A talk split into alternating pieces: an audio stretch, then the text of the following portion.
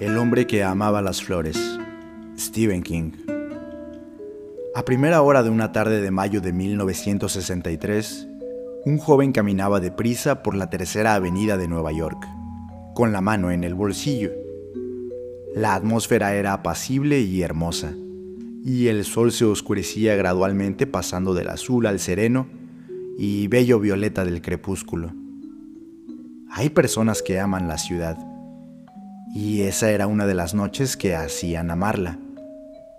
Todos los que estaban en los portales de las tiendas de comestibles y las tintorerías y los restaurantes parecían sonreír.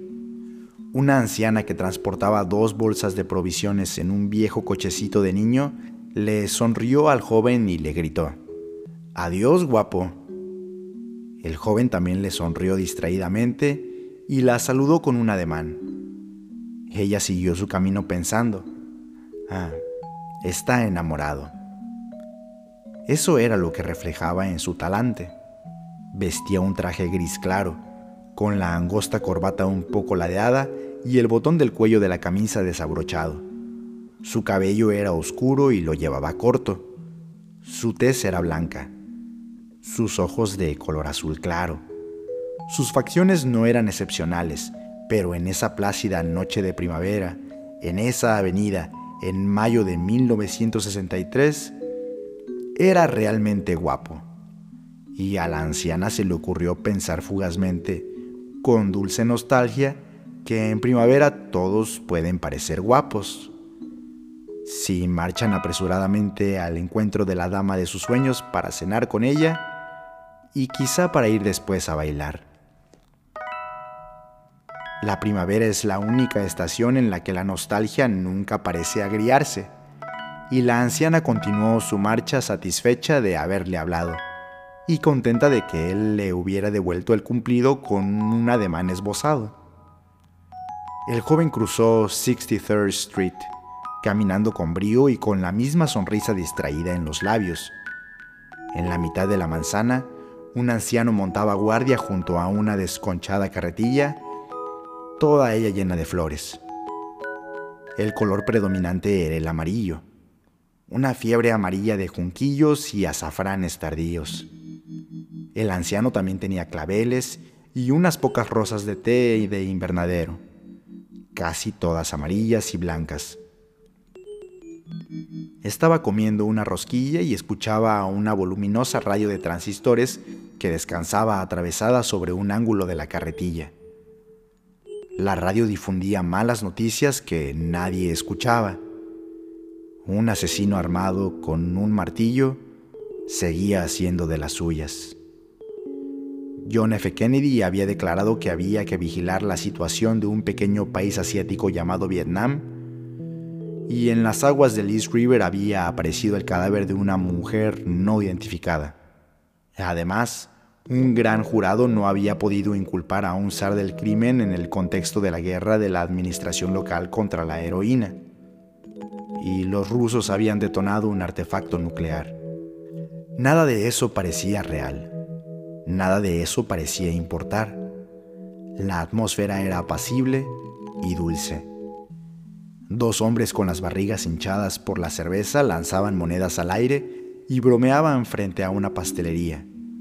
La primavera vibraba sobre el filo del verano y en la ciudad el verano es la estación de los ensueños. El joven dejó atrás el puesto de flores y la avalancha de malas noticias se acalló. Vaciló, miró por encima del hombro y reflexionó. Metió la mano en el bolsillo de la americana y volvió a palpar lo que llevaba ahí. Por un momento pareció desconcertado, solitario casi acosado.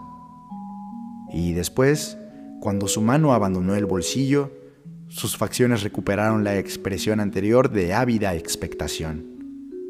Se encaminó de nuevo hacia la carretilla sonriendo.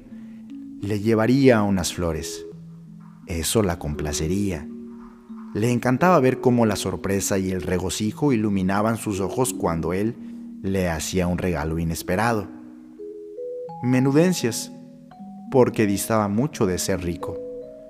Una caja de caramelos, una pulsera, una vez una bolsa de naranjas de Valencia porque sabía que eran sus favoritas.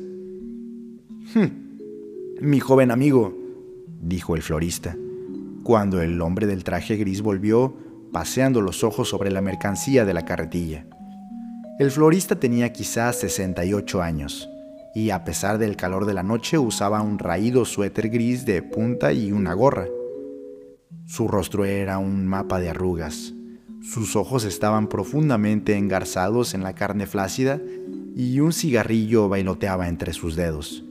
Pero él también recordaba lo que significaba ser joven en primavera. Ser joven y estar enamorado hasta el punto de volar prácticamente de un lado a otro.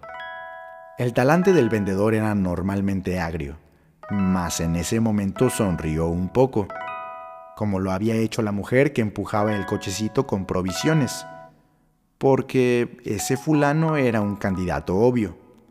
Sacudió las migas de la rosquilla de su holgado suéter y pensó, si este chico estuviera enfermo deberían internarlo ahora mismo en la unidad de cuidados intensivos.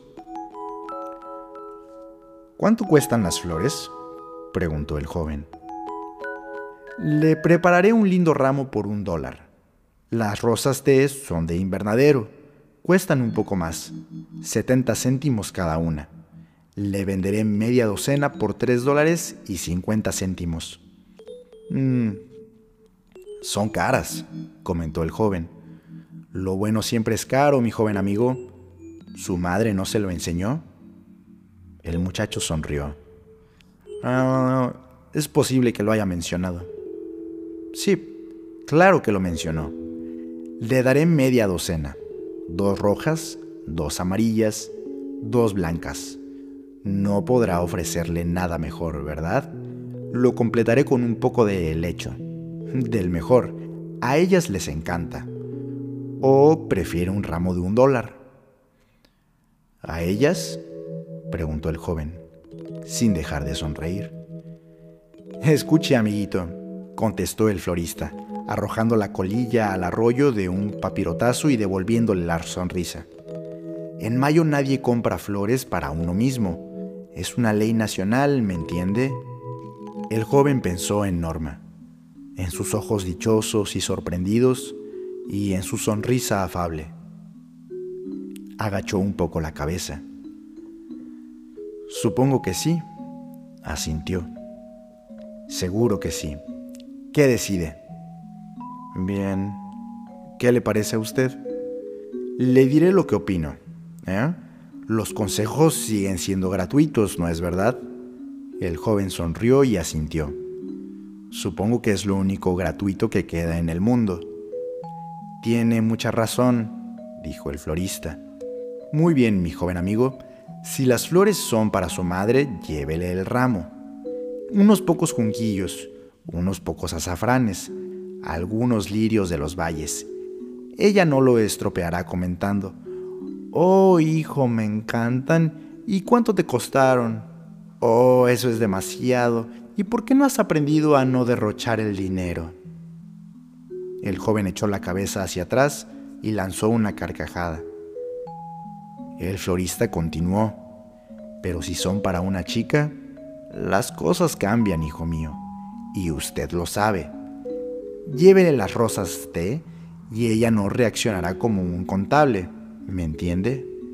Oh. Su chica le echará los brazos al cuello y... No se diga más, llevaré las rosas té.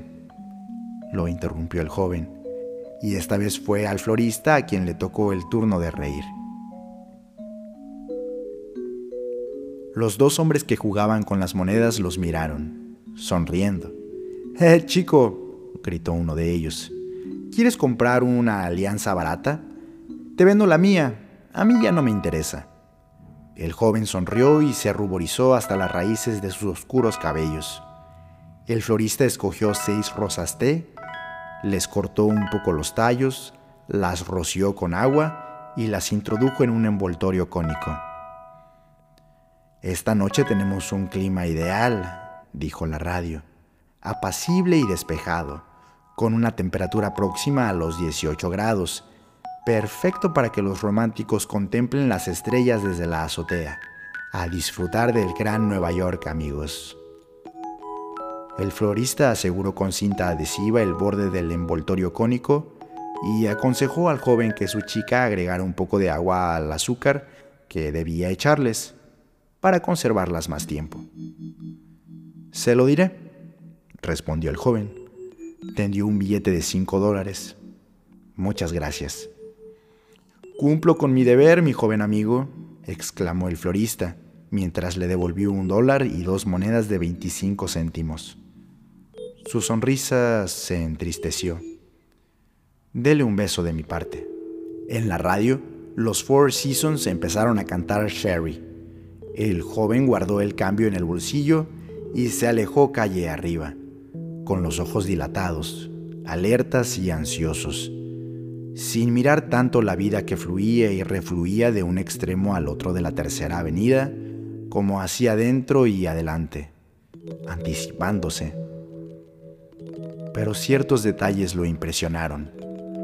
Una madre que llevaba en un cochecito a un bebé cuyas facciones estaban cómicamente embadurnadas con helado, una niñita que saltaba a la cuerda y canturreaba, dos mujeres que fumaban en la puerta de una lavandería, un grupo de hombres miraban un gigantesco aparato de televisión en colores exhibido en el escaparate de una tienda de artículos para el hogar, con un precio de cuatro dígitos en dólares. Transmitía un partido de béisbol y las caras de los jugadores parecían verdes. El campo de juego tenía un vago color fresa y los New York Mets les ganaban a los Phillies por 6 a 1. Siguió caminando, con las flores en la mano, ajeno al hecho de que las dos mujeres detenidas frente a la lavandería interrumpían brevemente su conversación y lo miraban pasar pensativamente, con su ramo de rosas té. Hacía mucho tiempo que a ellas nadie les regalaba flores. Tampoco prestó atención al joven policía de tráfico que detuvo los coches en la intersección de la Tercera y 69th Street, con un toque de silbato para permitirle cruzar. El policía también estaba comprometido y reconoció la expresión soñadora del joven, porque la había visto a menudo en su propio espejo, al afeitarse. Y no se fijó en las dos adolescentes que se cruzaron con él, en dirección contraria, y que enseguida se tomaron de la mano y soltaron unas risitas. En 73rd Street se detuvo y dobló a la derecha. Esa calle era un poco más oscura, y estaba flanqueada por casas de piedra arenisca y restaurantes con nombres italianos situados en los subsuelos. Tres manzanas más adelante se desarrollaba un partido de béisbol, en medio de la penumbre creciente. El joven no llegó tan lejos. En la mitad de la manzana se internó por un callejón angosto. Ya habían salido las estrellas, que titilaban tenuentemente y el callejón era oscuro y sombrío, y estaba bordeado por las vagas siluetas de los cubos de basura. Ahora el joven estaba solo, o mejor dicho, no, no totalmente. De la penumbra rosada brotó un aullido ululante y el joven frunció el ceño. Era el canto de amor de un gato macho, y eso sí que no tenía nada de bello. Caminó más lentamente y consultó su reloj. Eran las ocho y cuarto y Norman no tardaría en... Entonces la vio. Había salido de un patio y marchaba hacia él. Vestida con pantalones deportivos de color oscuro y con una blusa marinera que le oprimió el corazón. Siempre era una sorpresa verla por primera vez siempre era una dulce conmoción. La sonrisa del muchacho se iluminó, se hizo radiante y apresuró el paso. Norma, exclamó. Ella levantó la vista y sonrió, pero cuando estuvieron más cerca el uno del otro, la sonrisa se desdibujó. La sonrisa de él también se estremeció un poco y experimentó una inquietud pasajera. De pronto el rostro pareció borroso, encima de la blusa. Oscurecía. ¿Acaso se había equivocado? Claro que no. Esa era Norma. Te he traído flores, exclamó con una sensación de dichoso alivio y le tendió el ramo. Ella lo miró por un momento, sonrió y se lo devolvió. Gracias, pero te equivocas, dijo la chica. Yo me llamo Norma, susurró él, y extrajo el martillo de mango corto del bolsillo de la americana, donde había estado oculto hasta ese momento. Son para ti, Norma. Siempre fueron para ti. Todas para ti. Ella retrocedió, con el rostro transformado en una mancha redonda y blanca, con la boca abierta en una O negra de terror y dejó de ser Norma. Norma estaba muerta. Hacía diez años que estaba muerta. Pero no importaba porque iba a gritar y él descargó el martillo para cortar el grito. Para matar el grito. Y cuando descargó el martillo el ramo de flores se le cayó de la mano. Y el envoltorio se rompió y dejó escapar su contenido, esparciendo rosas té, rojas y blancas y amarillas, todas junto a los cubos de basura, abollados donde los gatos copulaban extravagantemente en la oscuridad, lanzando chillidos de amor. Descargó el martillo y ella no chilló, pero podría haber chillado porque no era Norma. Ninguna de ellas era Norma. Y descargó el martillo. No era Norma, de modo que descargó el martillo como ya lo había hecho cinco veces anteriormente. Quién sabe cuánto tiempo después se volvió a deslizar el martillo en el bolsillo interior de su americana y retrocedió, alejándose de la sombra oscura tumbada sobre los adoquines de las rosas té, desparramadas junto a los cubos de basura dio media vuelta y salió del callejón angosto. Ahora la oscuridad era total. Los jugadores de béisbol habían desaparecido en sus casas. Si su traje estaba salpicado de sangre, las manchas no se verían. No en la oscuridad. No en la plácida oscuridad primaveral.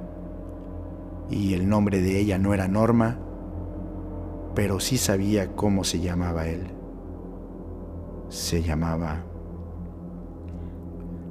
se llamaba Amor. Él se llamaba Amor y caminaba por esas calles oscuras porque Norma lo aguardaba y la encontraría. Pronto. Empezó a sonreír. Echó a caminar con brío por 73rd Street y después un matrimonio maduro que estaba sentado en la escalinata de su casa lo vio pasar con la cabeza erguida perdida en lontananza, un atisbo de sonrisa en los labios. Cuando terminó de pasar, la mujer preguntó, ¿por qué tú ya no tienes ese aspecto? ¿Eh? Nada, dijo la mujer, pero miró como el joven del traje gris desaparecía en las tinieblas de la noche y pensó que solo el amor de los jóvenes era más bello que la primavera.